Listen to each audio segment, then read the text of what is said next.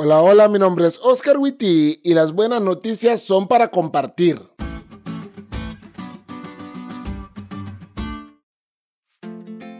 Cuando estás en último semestre de la universidad, la gran pregunta que te haces es, ¿y ahora qué?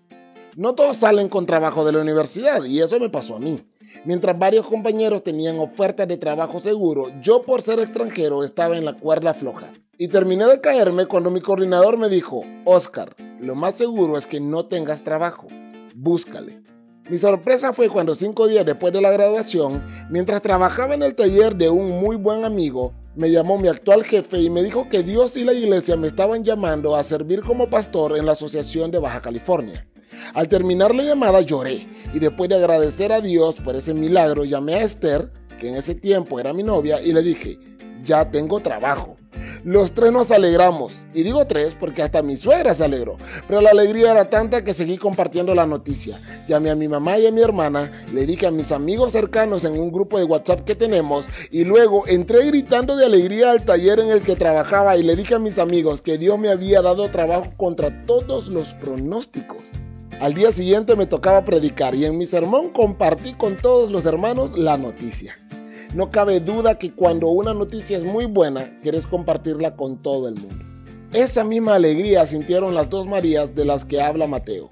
Ellas iban tristes a una tumba donde estaba una de las personas que más amaron, Jesús.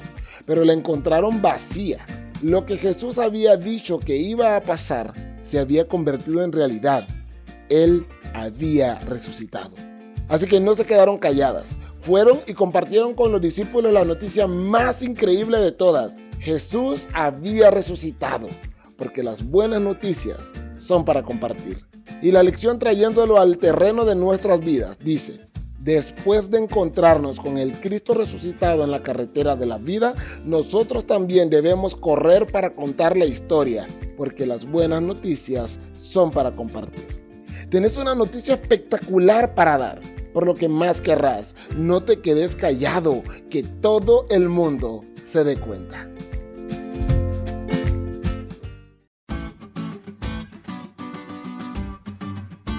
¿Te diste cuenta lo cool que estuvo la lección? No te olvides de leerle y compartir este podcast con todos tus amigos. Es todo por hoy, pero mañana tendremos otra oportunidad de estudiar juntos.